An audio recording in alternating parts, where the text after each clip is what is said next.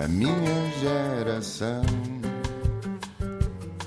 Ironizou o coração, alimentou a confusão, brincou às mil revoluções, amando gestos e protestos e canções pelo seu estilo controverso. Are you nervous? Yes. Espera, estás? Se bebesse um copo de vinho, talvez a coisa Ou passasse. tequila. Não é? Ou tequila. Este país também é para novos e é por isso que recebemos em estúdio uma jovem produtora de vinho do Dão. Nasceu em Nelas, uma pequena vila do distrito de Viseu, no coração da Beira. Neta de agricultores e comerciantes, teve uma infância tranquila, passada entre os campos que os avós maternos cultivavam e o balcão da retrosaria da avó paterna. Aprendeu a ler com 5 anos na escola João de Deus e, como foi das primeiras da turma a fazê-lo, ganhou um livro de prémio. Ficou-lhe a paixão pela leitura que parece ter herdado desse momento. Depois da escola primária, os pais mudaram-se para o Porto, onde foi adolescente e jovem adulta, mas não sei antes os pais serem chamados à escola pela professora da primária por ser demasiado mandona. No liceu escolheu Humanidades porque era apaixonada e é apaixonada por letras, tinha facilidade com línguas e odiava matemática. Ao invés de literatura, o pai aconselhou a seguir Direito, que também implicava ler e discutir livros e oferecia mais saída profissional. Chegou a trabalhar quatro anos numa sociedade de advogados, mas em 2014 o pai desafiou-a para abraçar o projeto da Caminhos Cruzados, uma empresa familiar que era uma paixão, mas queria ser um negócio. Depois de negociar todos os detalhes que implicam trabalhar em família, despediu-se e tornou-se produtora de vinho, apesar de ter ouvido toda a vida da boca da avó que uma mulher em condições não bebe. Lígia Santos, muito bem-vinda. Muito obrigada. Uma mulher em condições não bebe. Não bebe, é verdade. A minha avó, eh, por acaso é um momento que eu tenho super presente porque o meu avô fazia vinho. eh, para consumo em casa, né? para consumo caseiro, e, e, portanto nós tínhamos sempre vinho, não era engarrafado, era em garrafões brancos, eh, daqueles de plástico, e ele tinha sempre o garrafão no- ao lado do lugar dele da mesa, e portanto eh, é uma memória que eu tenho muito viva, ele a, a servir-se, e nunca servia à minha avó, e eu lembro-me da altura, eh, pronto, questionar, e, e dela me dizer. Pronto, era ponto assente. Uma mulher em condições não bebe. Uma mulher que bebe era uma bêbada. Não havia eh, ser um intermédio. Não? é? Sim, nós agora até para provar a tese contrária, até abriríamos esta garrafa de vinho que temos aqui, mas porque não podemos abrir antes das eh, 10 da noite, não, não o vamos fazer, mas queria te perguntar: o que é que um copo diz sobre o vinho? Há aquela tendência de beber num copo muito bonito, em alto, não é? E não num copo Sim. destes, que é mais associado às tascas. Se estou errada. Não, eh, estás estás certa e quer dizer, não, não, não posso dizer que, que estejas, que estejas errada também. Há vantagens e desvantagens no uso de copos eh, mais apropriados. Muda, muda, muda. Consoante o vidro e o copo? Sim, eh, primeiro há uma razão que eu acho que é super fácil de entender da, da questão do, do pé, do copo. Não é? Quando nós seguramos neste copo, nós temos um- uma temperatura corporal alta, não é? E quando estás em contacto com o vidro, rapidamente vais aquecer o conteúdo eh, que está dentro do copo. E a temperatura deve ser um dos fatores que mais determina a tua experiência eh, quando estás a beber vinho. Portanto, o pé já é uma mais-valia, mesmo que sejam aqueles copos mais fracos, vá, o pé já é uma mais-valia. Ahm, depois, a abertura do, do copo ahm, também tem implicações na, na própria experiência. O vinho, quanto, quanto mais largo for, for o, o- o fundo do copo, vá, mais o vinho tem espaço para, para arejar, para, para entrar em contacto com o oxigênio, e é desse contacto que surgem aqueles sabores e aqueles aromas todos que nós procuramos. Então aquelas pessoas que recusam beber em copos destes não estão a ser esquisitas, estão só a ter algum amor ao vinho. Sim e não, porque se só houver estes copos e as pessoas gostarem de vinho, eu acho que Vale a pena na mesma. vale pena na mesma. Olha, o que é que separa uma enóloga de uma produtora de vinho? Já és uma, uma, uma enóloga?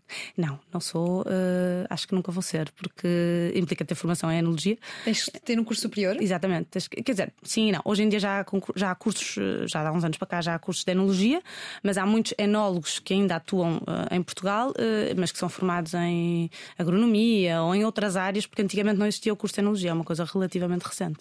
Então, mas o que é que distingue uma produtora de uma enóloga? Tu tens de ter muitos conhecimentos de, de enologia, não é? Eh, Não sentes que sim. já, com a tua experiência nesta área já tens quase um Não, mestrado, não, não? não, de todo. Aliás, eu continuo a fazer muitas perguntas uh, diariamente à equipa de enologia.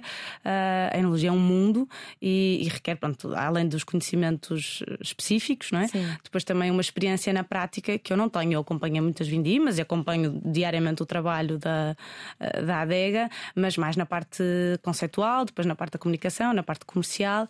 A parte da enologia é aquela que eu acho que é, é mais difícil tu, sem de facto teres uma formação uh, mais concreta, uh, entenderes. E claro. como é que se descobre um bom enólogo para nos acompanhar uh, empresarialmente? É pá, um bom enólogo é um conceito um bocado.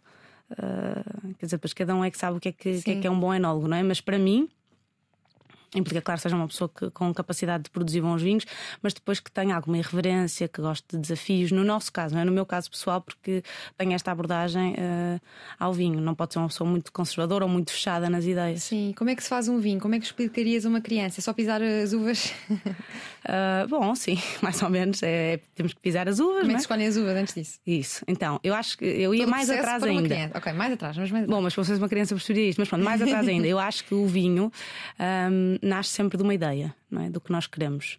Um, nasce de uma ideia de um, de um, daquilo que nós queremos vir a produzir no futuro. E a partir daí nós pensamos na vinha que vamos plantar é? para produzir aquele vinho. No caso de irmos plantar vinha nova. No caso de já termos vinha, porque já comprámos, ou já herdámos, ou deparamos com uma vinha velha que já tem em si uma história, tentamos conhecê-la, percebê-la e, e, pensar aquilo é uma coisa meio relacional, não é? O que é que ela tem para mim, o que é que eu tenho para ela, não é? Como é que eu posso uh, tratar para que ela me dê o que eu quero, como é que eu posso entender. E às vezes é uma coisa que nem sequer é linear. Num ano tu achas que já entendeste aquela vinha, no ano seguinte ela dá uma coisa que te surpreende. Às vezes uh, começa mais cedo e outras mais tarde. Exatamente, já, já tive surpresas engraçadas também. E, e, portanto, começa num conceito em que tu, obviamente, trabalhas com o que tens, não é? Uh, e com a leitura que fazes daquilo que tens, e depois, sim, depois então as uvas. Uh, são, são, crescem naquele ano, não é? A partidas estão boas, foram bem tratadas, são colhidas na altura certa, e mais uma vez a altura certa depende daquilo uhum. que tu queres eh, em termos de vinho, não é? Se queres um vinho mais leve, será um bocadinho antes, uh, se queres um vinho, se calhar, com, com mais açúcares, com teor alcoólico mais elevado, esperas mais um bocadinho, e, e depois então sim, uh, vais, vais esmagá-las, seja através da pisa-pé, seja através de uma prensa, e, e arranca a fermentação e sim, a beleza começa a acontecer. O vinho vive muito também, já aqui percebemos da, da planta, do clima, do solo. No contexto de sustentabilidade, também como é que a indústria vinícola se está a adaptar à questão das alterações climáticas? A biodiversidade à volta da vinha é um fator importante na produção. Sim, uh, eu diria que, é claro, não, é um bocadinho injusto, eu não tenho tanto contacto com outras áreas da agricultura, né? esta é a área com que eu Sim. tenho mais contacto. Mas eu diria que os produtores de vinho estão muito atentos, muito alerta e muito dispostos a. Uh, a mudar até alguns comportamentos para salvaguardar a vinha, não é? Porque eh, é a nossa mais-valia, é, é, é, tudo aquilo que nós temos só a partir de uma vinha saudável é que nós conseguimos produzir vinho, não é? Uhum. Uh, e as alterações climáticas são uma coisa que os agricultores, os viticultores sentem muito na pele. Nós vemos ano após ano, como tu estavas a dizer, uh, no Dão, tradicionalmente a vindima começa em setembro. Eu lembro da Vindima começar a 10, 12, 15 de setembro. Nos últimos anos, uh, fizemos, começámos Vindimas a 24 de agosto, a 1 de setembro, e tem sido todo ano após ano uh, assim. Portanto, estamos cada vez mais a antecipar, uh, o que é um bocadinho assustador. Nós, nós vemos os ciclos cada vez a ficarem mais antecipados. Por isso, uh, acho que os viticultores, ao verem isso, não é uma coisa que nos dizem que vai acontecer um dia, não é? nós estamos a ver a acontecer, estão mais abertos a tomar medidas para combater isso. E as medidas são de, de, de várias, várias ordens. Pode passar por, ao plantar uma vinha nova, já escolher castas que nós sabemos que tenham uma capacidade, uh, sei lá, para, para sobreviver melhor com menos água, ou, ou que, que naturalmente naturalmente têm mais acidez. Portanto, ou adequar as castas numa plantação nova, ou no caso de vinhas já existentes, hum, procurar também comportamentos com essa vinha que permitam que ela se torne mais resiliente às alterações climáticas. Sim, há pessoas que são grandes apreciadoras de vinho, que adoram ter um bom copo de vinho na mão e que não percebem como é que a biotecnologia entra aqui nas contas. vinho e biotecnologia, como é que se relacionam? Pois é, então eu acho que é um palavrão para, para, para as pessoas que gostam muito de vinho. Pronto, primeiro porque há assim uma uh, romantização que é real, não é? A produção de vinho é uma coisa muito bonita. Uh, com uma história espetacular. No entanto, uh, pode continuar a ser bonita e pode continuar a ser uma coisa com raízes ancestrais e, em simultâneo, uh, uh, ser beneficiada por uh, evoluções tecnológicas e de conhecimento, não é? Uhum. Só assim é que faz, é que faz sentido. Na vinha e na adega nós temos uh, o conhecimento que tem, que tem sido produzido uh, ao longo dos últimos anos tem sido determinante para que hoje em dia os vinhos tenham uma qualidade que nunca tiveram e, e sobretudo na vinha pode nos ajudar muito precisamente a combater uh, as alterações climáticas e, e, doenças também. Exatamente. Por exemplo, um, um exemplo simples: nós temos na, na, na adega, junto à vinha, num, num determinado ponto, uma estação uh, meteorológica, não é? Uhum. Que. Uh, ali num, num raio que, que, engloba a nossa, a nossa propriedade e nos diz que naquele raio a, a, umidade vai estar assim, a possibilidade de precipitação vai estar assado, a temperatura não sei o quê. Então dá-nos dados muito concretos sobre aquele, uh, aquele pedaço Sim. de terra, o que uh, nos permite uh, fazer exclusivamente os tratamentos necessários para a nossa realidade. Enquanto que se nós não tivéssemos aquela ferramenta, teríamos que nos reger por uma ferramenta mais geral que eventualmente não era tão adequada à nossa realidade. Sim, quando temos uh, acesso a toda essa tecnologia de alguma previsibilidade e também com tanta informação, se nós chegarmos, se vocês chegarem à conclusão que em determinadas zonas do país a água é escassa e que temos de fazer um uso massivo de recursos para manter na vinha, é obrigação ou não do produtor uh, abandonar essa região e aceitar que não se deve produzir vinho ali? Olha, eu acho que isso é uma pergunta tramada para um produtor de vinho. não, é porque os produtores de vinho, no geral, têm uma ligação enorme com, com a região onde produzem Sim. vinho. Seja porque nasceram lá, seja porque se apaixonaram por aquilo por alguma razão. Uh, há realmente uma relação muito forte com, com o solo, com, com a, com, a, região. E por isso tu dizes, olha, isto era tudo espetacular, mas não vai dar. Uh, é duro, não é? Mas eu acho que nós temos um bocadinho a obrigação de ter essa humildade, não é? De não vale tudo. Achas que então uma das uh, dos benefícios da tecnologia é podermos condicionar uh, a nossa atuação e sermos uh, atuantes mais responsáveis ah, nas nossas dúvida. decisões? Sem dúvida, não é? Com, com mais conhecimento.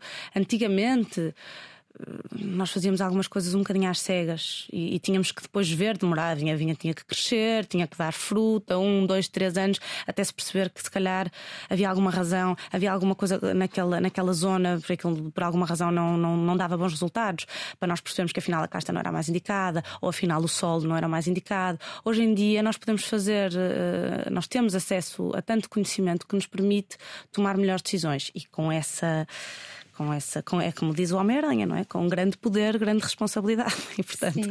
nós tendo essa, essa, esse conhecimento, temos responsabilidade de agir eh, com ele. É? E aqui situando, pondo aqui um pioneiro no Dão, porque investir no Dão é uma região sexy. Que é a melhor região do mundo. é a melhor região do mundo. Uh, o que é que pretendes fazer para te diferenciar uma região envelhecida, que tem um consumidor também ele envelhecido? Como é que esta indústria aborda o, o público dos jovens adultos?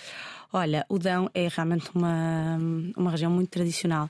Uh, cheia de brasões e casas de pedra.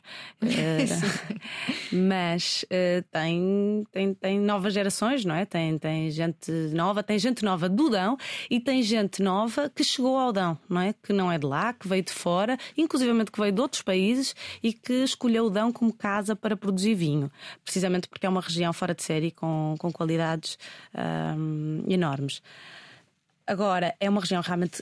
tinha essa conotação um bocadinho pesada. Era, a, era a região dos nossos avós. Os nossos avós, quando bebiam vinho, quando davam vinho, davam vinho do Dão.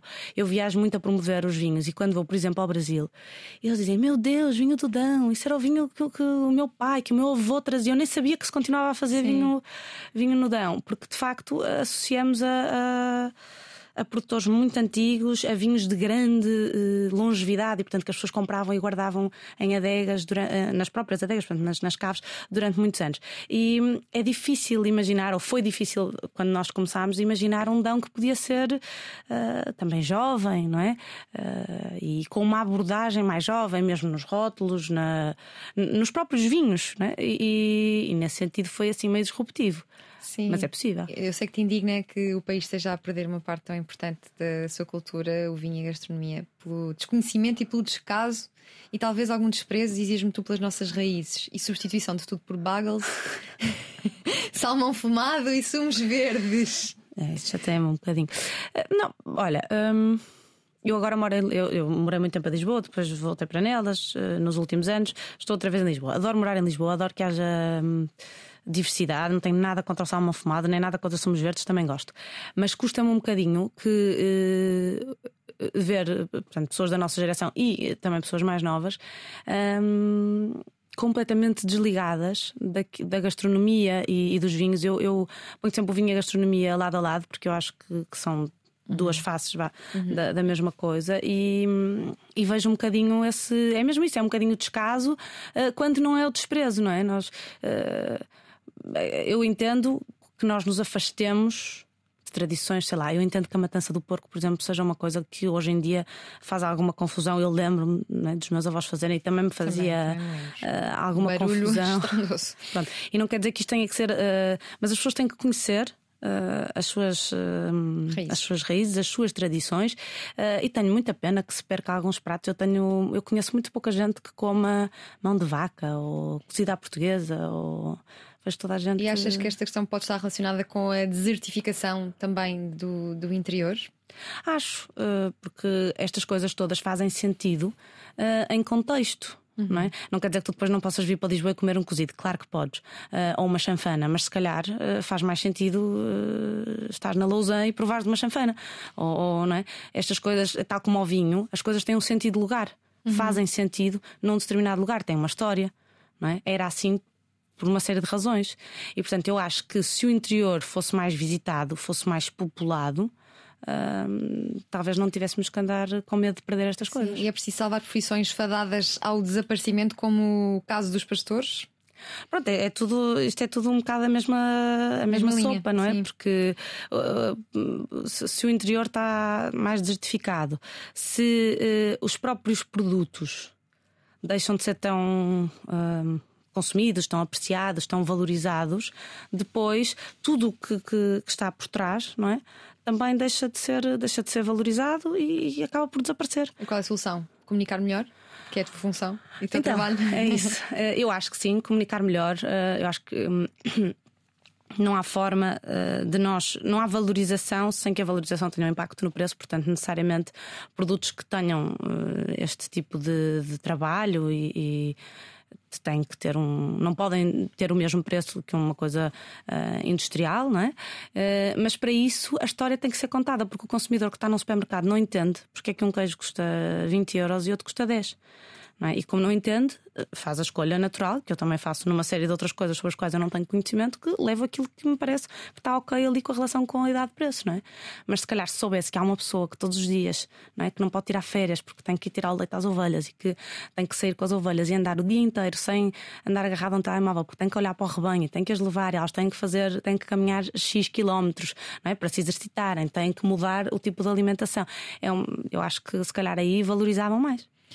E hum, como é que tu avalias uh, a forma como Portugal tem investido uh, e profissionalizado o negócio agrícola? Olha, bom, eu posso falar um bocado só da minha experiência, não é? Mas eu conheço alguns colegas uh, da área e todos temos um, um bocado esta dificuldade. Há, há muito pouca profissionalização uh, no setor, uh, imagino que agrícola no geral, mas vou falar do vinho. Quando tu moras no, no interior e há uma ligação muito maior com a agricultura do que, do que nas cidades, não é? Obviamente, nunca ninguém te diz na escola que tu podes ser uh, um viticultor profissional no sentido de que tu podes, tu podes ser uh, um especialista em poda, por exemplo. A poda é, é um ato fundamental uh, na vinha, não é? Tu teres um bom podador ou um mau podador determina o sucesso de um ano vitivinícola. Tu seres um, um especialista em viticultura Uh, é uma coisa fundamental para, para, para, para, o negócio do vinho. E devia haver uma profissionalização do setor no sentido de dizer a estas pessoas, porque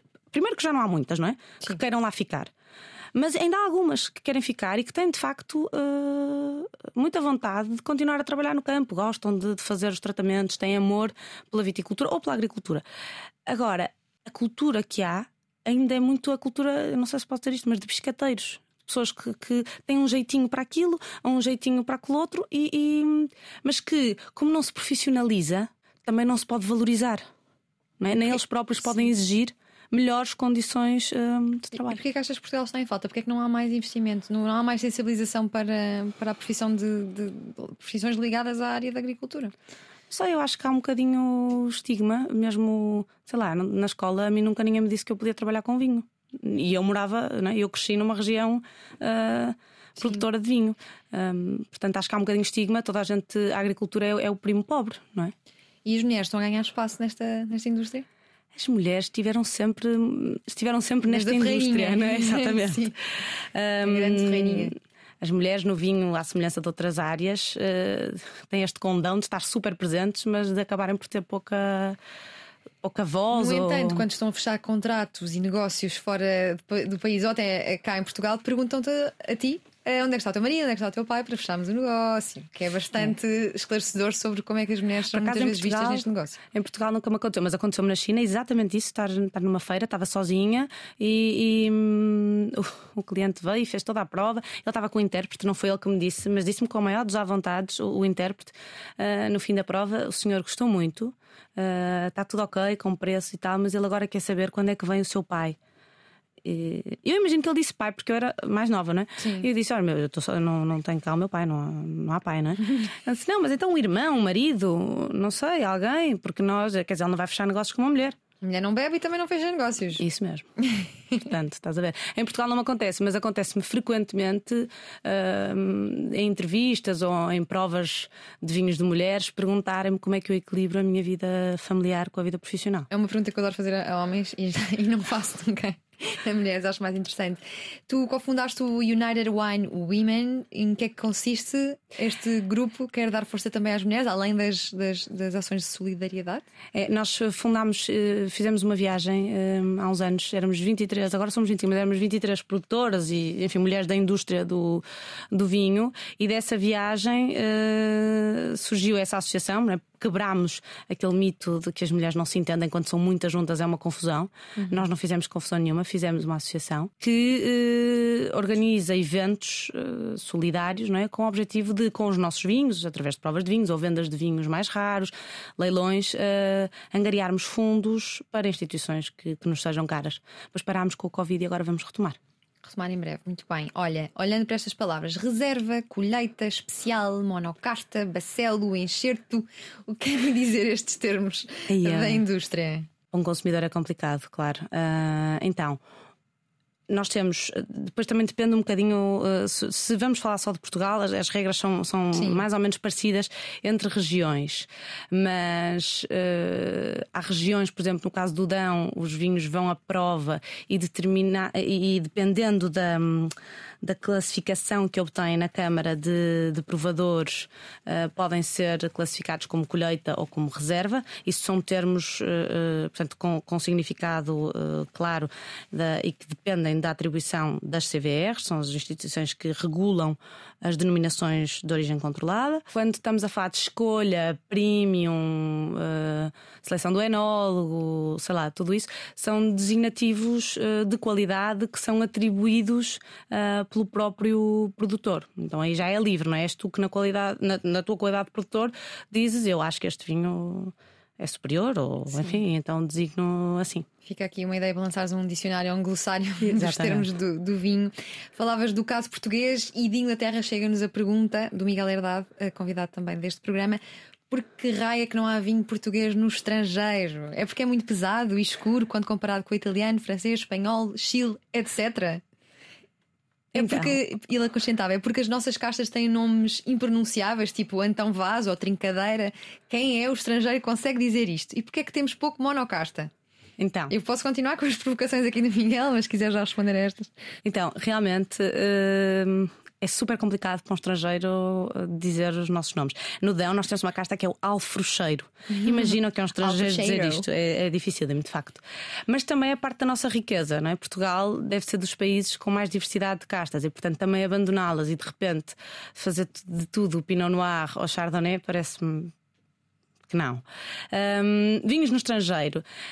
Temos poucos, eh, mas é um trabalho que, que, se vai fazendo, não é? Temos, temos progredido, já se exporta muito vinho português para fora. Em Inglaterra eh, até temos bastantes vinhos portugueses, eh, mas claro que não podemos comparar com, com outros países exportadores que, que são mais bem-sucedidos.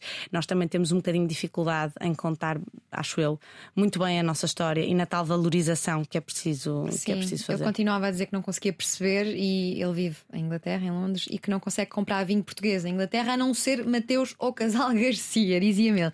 E depois diz-me que se questiona muitas vezes sobre o mito de que o nosso vinho é ótimo. Sempre adorei vinho português, mas essencialmente porque não bebo vinho francês ou argentino.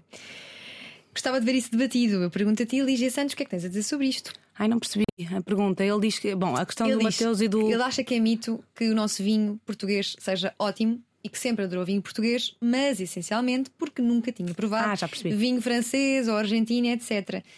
Epá, eu É mito ou não é mito? o Miguel Herdade a vir Miguel, ao uma prova de vinhos no Dão. provar vinhos. Ah, bom, os vinhos portugueses ombreiam com, em concursos internacionais e É o que nos chega, não é? Ahm, com os melhores vinhos eh, dos outros países. Ah, depois, como em tudo na vida, ah, estamos a falar de gostos, não é? Portanto, claro que podemos descobrir que adoramos determinada região de França ou de Itália, ou enfim. Ahm, eu acho que nós sermos muito fechados e dizer só bebo vinho português porque sou português também, hum, se calhar não faz muito sentido. Interessa-nos é que as pessoas provem e descubram do, do que é que gostam. Agora, o vinho português, volto a dizer, eh, e não é só Dudão, eh, ombreia com, com os melhores vinhos do- dos outros países. Fica aqui então a resposta para o Miguel Herdade. Espero que tenham ficado esclarecido. Olha, como é que um pequeno eh, produtor consegue produzir vinho com qualidade e quantidade suficiente para tirar um rendimento que lhe permita viver em boas condições, se nem sequer eh, conseguir eh, herdar uma propriedade? Alguém se mete neste negócio se não for assim? Então, há uma piada muito comum no vinho que é assim: é muito fácil para um produtor de vinho ficar milionário. Basta começar bilionário. assim vai perdendo. E vai perdendo. Ah, é assim, é um, é um negócio complicado, claro que sim, é um negócio de espera, é um negócio de tempo.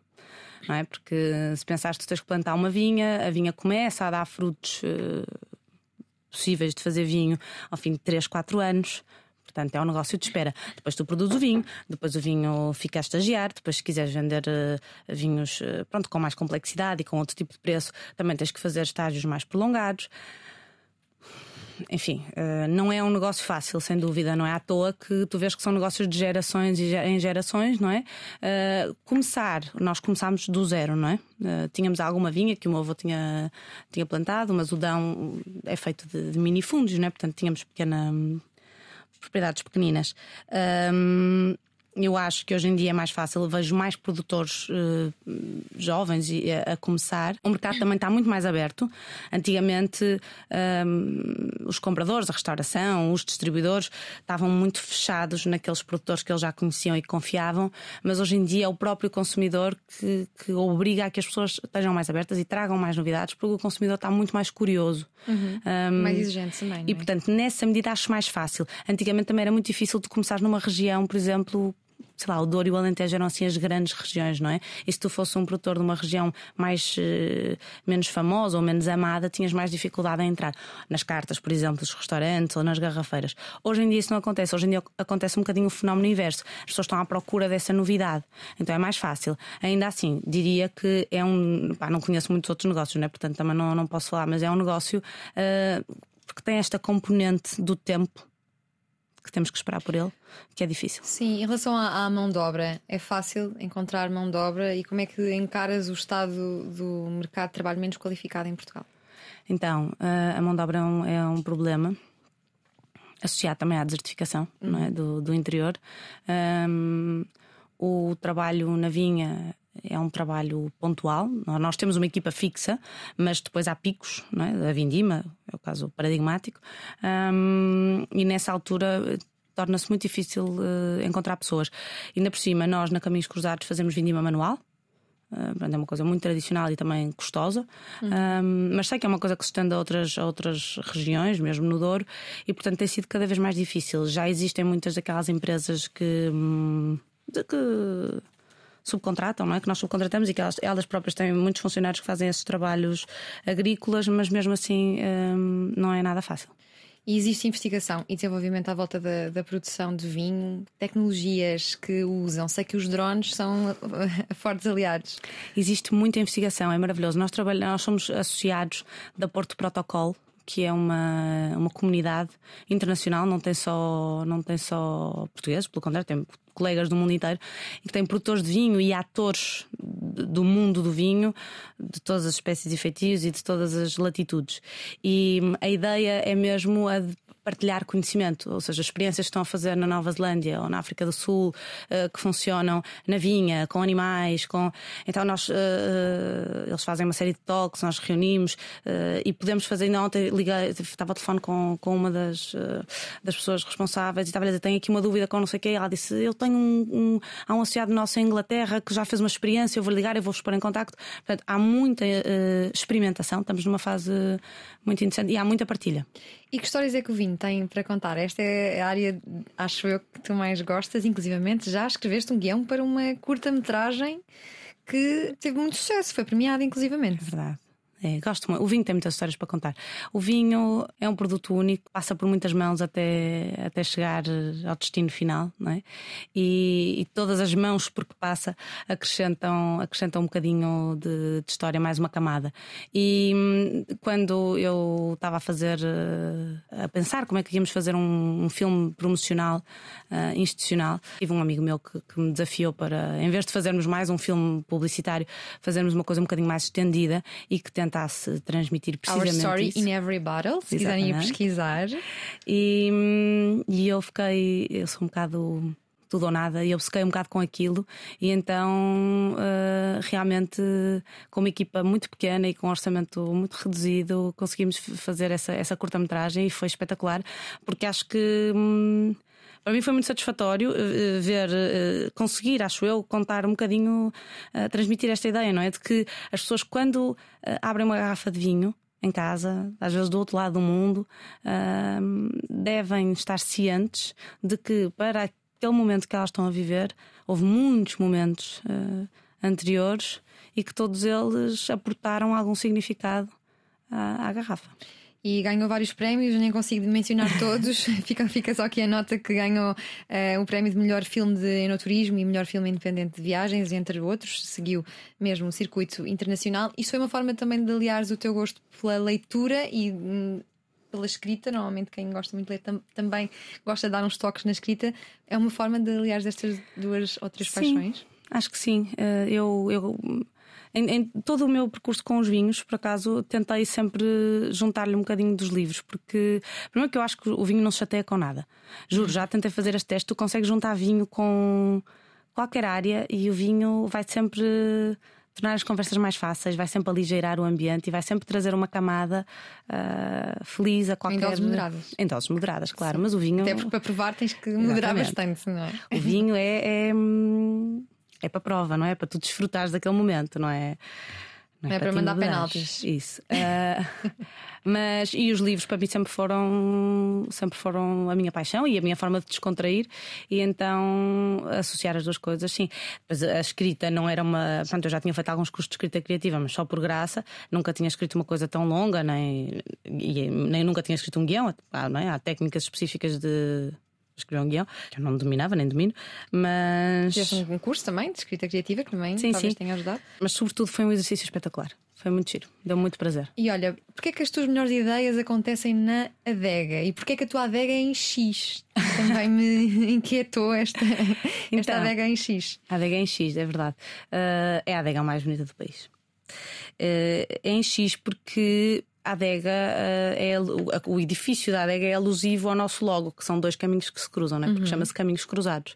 E então são dois blocos de cimento uh, que, que, se cruzam um, e, e uh, porque é que eu tenho lá as melhores ideias? Porque é na adega que a magia acontece. E portanto, quando tu estás a pensar em vinho ou quando estás a falar de vinho, um, é que te surgem as as melhores ideias, não, ou na adega ou na vinha, não é? Quando ando por ali, se estamos a pensar em vinho, não é? Se estamos a pensar o que é que vamos fazer, que ideias é que vamos ter para o próximo ano, o que é que podemos experimentar diferente, é na adega. Olha, se tivesse de escolher um mundo de livros ou um mundo de vinho, qual é que seria a paixão que ganhava espaço no teu coração?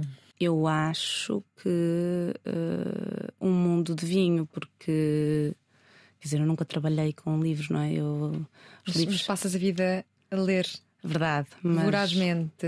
mas não sei se trabalhasse com livros se isso Passarias a ler perdia, rótulos e só em apenas rótulos. se isso perdia alguma magia, não sei. O, o vinho tem essa magia, sabes? Tu podes trabalhar com vinho e eu vejo isto em outras pessoas que trabalham. Nós trabalhamos, é a nossa profissão, é o que nós fazemos profissionalmente, mas nunca perde o encanto. E depois, às vezes, há outras paixões que, quando se transformam em trabalho, perdem um bocadinho o encanto. E esta que- questão de trabalhares com eh, vinho e em vinhas, dá-te. Achas que dá saúde mental o facto de estás tão perto da natureza e de árvores? Acho. Acho, e o vinho ainda tem outra coisa. Eu sou uma pessoa um bocado ansiosa e, e- e rápida, e que em simultâneo me aborreço um bocado eh, das coisas. E o vinho é cíclico, sabes? To- todos os anos tu voltas ao zero. Passa a vindima e tu tens uma nova oportunidade, é a renovação da planta e, e- das tuas ideias, e tens uma nova oportunidade, todo um novo ano para, para começar outra vez. E isso, e tu, tu veres, não é uma coisa que tu vês, tu vês a planta entrar em dormência, depois a despertar, todos os passos até chegar à, à vindima, é uma coisa muito zen. Sim, é verdade. Olha, e quais é que achas que são os grandes desafios que enfrenta a indústria vinícola nos próximos tempos? Olha, a mim assusta-me um bocadinho, eh, em linha com aquilo que eu te estava a dizer, que nós não consigamos muito chegar às gerações mais jovens. Ah, que se perca um bocadinho, porque o vinho em Portugal é uma coisa muito, muito, muito tradicional. Sim. Não é? Ahm, eu, eu sempre tive vinho à mesa, os meus pais sempre tiveram vinho à mesa, sempre fizeram questão que nós provássemos, e eu acho que isto, de nós vermos vinho em todo lado e está-se a perder um pouco. Ahm, e não quero dizer com isto que as crianças Sim. devam beber vinho, não é isso que eu estou a dizer, mas estou a dizer que nós tínhamos esta cultura de, em família, à mesa, ahm, falar sobre vinho, provar vinho, ah, e, e eu acho que isto está-se um bocadinho a perder. Ahm, acho que se não agirmos, e porquê? Porque o próprio setor é um bocadinho envelhecido, não é? Então acho que o próprio setor às vezes tem dificuldade em comunicar com as gerações mais novas. Ah, achando que ah, elas depois crescem e, e vêm até nós. E eu não estou tão certa disso. Sim, mas é um desafio então para toda, todas as pessoas que trabalham nesta indústria.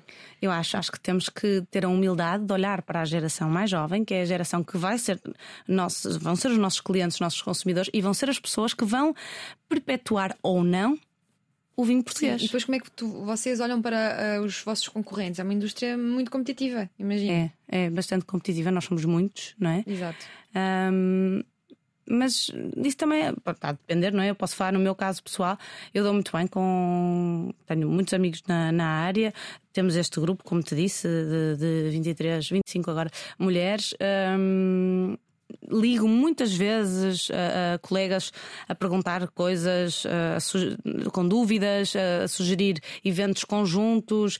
Quer dizer, quando estás a falar especialmente em exportação, nós, não- nós somos uma coisa minúscula. Eu ir para lá falar do Dão, já é absurdo, que ninguém sabe o que é o Dão. Eu ir para lá falar de caminhos cruzados, percebes? É, Tem muito mais força nós irmos ou como região todos juntos, ou mesmo como país. E, mas este é o desafio que tu tens todos, todos os dias, aliar a tradição à inovação. Isso. E todos os dias estás motivada. Estou, porque eu acho maravilhoso quando tu consegues pegar em coisas. Que, é- que são feitas há gerações, mas que são super válidas ainda hoje, ah, e aliá-las ah, à informação atual, não é? Tu consegues mesmo o melhor dos dois mundos. Quer dizer, nós na Caminhos Cruzados, por exemplo, e não somos os únicos, nós estamos na região do Queijo da Serra, não é? Temos, há muitas ovelhas ah, na, na região, cada vez menos, infelizmente, mas pronto, mas ainda há. E hum, o meu avô tinha um rebanho de ovelhas e tinha vinha. E como ele, de imensa gente da geração dele. E o pasto das ovelhas era, em determinada altura do ano, né, que é a altura em que a vinha está em dormência, as próprias vinhas. E isto era uma forma de alimentar o gado e de eh, controlar as ervas, não é? controlar as ervas infestantes. E nós deixarmos de fazer isto numa região onde isto existe e continua a haver gente que tem ovelhas que precisam de ser alimentadas e agora há produtores de vinho que precisam de ver as, as infestantes controladas, parece-me absurdo, percebes? Então nós podermos ir buscar isso e fazer isso hoje em dia, ah, acho extraordinário. Olha, o direito ficou para trás. O direito ficou para trás. Eu agora só. Já ia dizer, só discuto multas de trânsito, mas já nem isso. Mas dá- dá-te jeito os, os teus conhecimentos nesta nova área ou não? Dá, dá. Eu acho que direito, eu, eu adorei estudar direito e gostei muito de exercer. Ahm, eu acho que direito devia ser, hum, talvez não o curso todo, porque é um bocadinho extenso, mas há muitas noções de direito muito importantes na nossa vida, em, não, na nossa, em todas as atuações. Eu já, já aqui percebemos nesta conversa que tu viajas muito por causa do, do trabalho e sentes que, do lado contrário, há interesse de, de, outros países na nossa produção de vinho, desde logo a visitar as vinhas, ah, sim, sim. a perceber os processos portugueses. Imenso, nós temos imensos turistas uh, estrangeiros uh, a fazer enoturismo em, em Portugal há muito, muito interesse. Uh, nós temos, aliás, um excelente enoturismo, o norte a sul do país, há projetos incríveis e recebemos muitíssimos estrangeiros. E mesmo quando vou para fora, depois, claro, depende dos países. Há países onde o vinho português já está mais. Uh, implementado e, portanto, as pessoas já têm mais conhecimento, e há outros em que não fazem ideia ainda onde é que é Portugal, não é? é um, estamos a começar. Mas, mas há muito interesse, a receptividade é ótima. E a literatura? Já não teve o direito, e a literatura? E a menina que adora ler e que sonhava um dia ir para a literatura, mas não tinha assim tanta uh, saída profissional, a mim disseram-me o mesmo, sabes, em relação a jornalismo e direito. E eu segui direito, tinha mais saída. Pois é. É um clássico. Mas sabes que hoje em dia olho para trás e penso: será? Eu tenho muito medo disso. Será que eu. Imagina, eu tinha medo de ter ido e se calhar, quando aquilo se tornasse uma obrigação, perdia a tal a tal magia, não sei. Eu durante uns anos ainda acalentei a ideia de que a profissão certa para mim era hum, editora, revisora, porque eu pensava, deve ser uma maravilha, a pessoa está no escritório e recebe não é, os manuscritos e vai ler e dizer isto assim, isto assado. Mas depois conheci de facto pessoas que faziam isso e diziam, pá, às vezes sim, mas depois às vezes queres sair, sais de lá e até querias ir ler qualquer coisa e já estás, mas já leste demasiado. E eu pensei, será que eu queria esgotar isto que eu gosto tanto? Se calhar não. E tens conseguido de alguma forma também usar o poder das histórias para contar as histórias do vinho? Ai, sem dúvida. Acabou por eu acho. Se cruzar tudo claro. nos teus caminhos. Eu acho sempre cruzados. que a leitura enriquece as pessoas e dá-lhes ferramentas que às vezes não são tão óbvias, não são imediatas, mas eu imensas vezes quando estou a escrever, coisas para vinhos. Um, Vêm-me ideias à cabeça que eu sei, que eu li em livros, eu sei onde estão, depois ando pela casa doida à procura do livro para ver onde é que foi. E uh, consegues encontrar facilmente? Sublinhas? Ou é que não, sem sublinhar? É mas difícil, olha, consigo, eu não consigo. Há assim, algumas sublinhar. passagens que eu sei de cabeça, mas não li no livro para trás e para a frente um bocado, mas que eu, eu tenho péssima memória para a maior parte das coisas, mas para essas coisas eu e tenho. qual é a próxima história do vinho que andas a escrever? Olha, a última foi esta. Uh, do clandestino? do clandestino do Covê, uh, que foi assim, era o que eu estava a dizer. Eu acho que às vezes as ideias, o vinho começa num, com uma ideia. E aqui a ideia era. Porque se, há vários tipos de, de, de, há várias formas de fazer vinho e está muito em voga o vinho de cortimenta. O vinho de cortimenta é a fermentação do mosto com as peles da uva. Porque normalmente, se estivermos a falar de um vinho branco, eles fermentam, separa... Uh, eles fermentam sem as peles, não é separadamente, é mesmo sem as peles. Uh, e, e eu andava um bocado às voltas com isto, se podíamos fazer um vinho de cortimenta, sim, não. E um dia disse: e se nós fizéssemos um vinho de cortimenta, mas em vez de fazermos mosto branco com as películas brancas, ou seja, da mesma uva, porque é que não vamos buscar o mosto a uma uva e as peles a outra uva? E vamos buscar as castas mais emblemáticas do Dão e juntamos as duas, as peles de uma com o mosto da outra. Um, e a enologia achou diferente e giro e fomos fazer o teste. Uh, depois é engraçado porque tu na vindima fazes o teste e não fazes ideia no que aquilo vai dar. Depois andas ali uns meses, aquilo a fermentar, e depois quando acaba a fermentação, a perceber que caminho é que aquilo vai, vai ter e se vai surgir alguma coisa boa ou se então, pronto. E hum, escrever essa história foi muito chique. E, e como é que se dá o nome a um vinho? É depois de provar? Às vezes é antes. E depois, vezes... depois bate com o nome? Pode não bater. Às não é? vezes tens ideias, eu no, meu caso, é? às vezes tenho ideias para nomes que ainda não têm vinho e ficam guardados Sim. à espera que o vinho nasça. Um dia, depois um dia vem um vinho e tu dizes: era este. no universo do vinho já trabalhou em áreas como a gestão, a área comercial ou a comunicação, que é a sua preferida. Fez muitas vindimas, trabalhou na linha de engarrafamento, fez tudo um pouco para entender melhor o mundo do vinho e conseguir contar melhor as suas histórias. Com a editora Companhia das Letras, criou um vinho que trazia junto com a garrafa um livro com dois contos inéditos. O vinho chamava Sinestesia e pretendia cruzar os sentidos que tanto o vinho como a escrita evocam. Fundou as United Wine Women um grupo de 23 mulheres da indústria do vinho produtoras e enólogas que se juntaram para angariar fundos para ações de solidariedade. À volta do mundo já passou por momentos caricatos. Na China chegaram a perguntar-lhe onde estava o marido ou o pai para fechar o negócio porque não fechavam negócios com mulheres. A indústria vinícola é um meio onde já há muitíssimas mulheres, mas ainda há um longo trabalho a fazer para que haja igualdade em determinados patamares. Nós por cá vamos continuar para ver esses patamares serem enfim alcançados e agradecemos e brindamos à Lígia Santos pela companhia na última hora na Antena 3 e na RTP3. Agora pode ser esse copo. Não. Obrigada. Não, não abres, não. É só brincar. Obrigada, Lígia. Obrigada, eu. Então vamos lá incentivar, era uma piada, malta. Não vou abrir. Eu já contente agora. O que vamos fazer?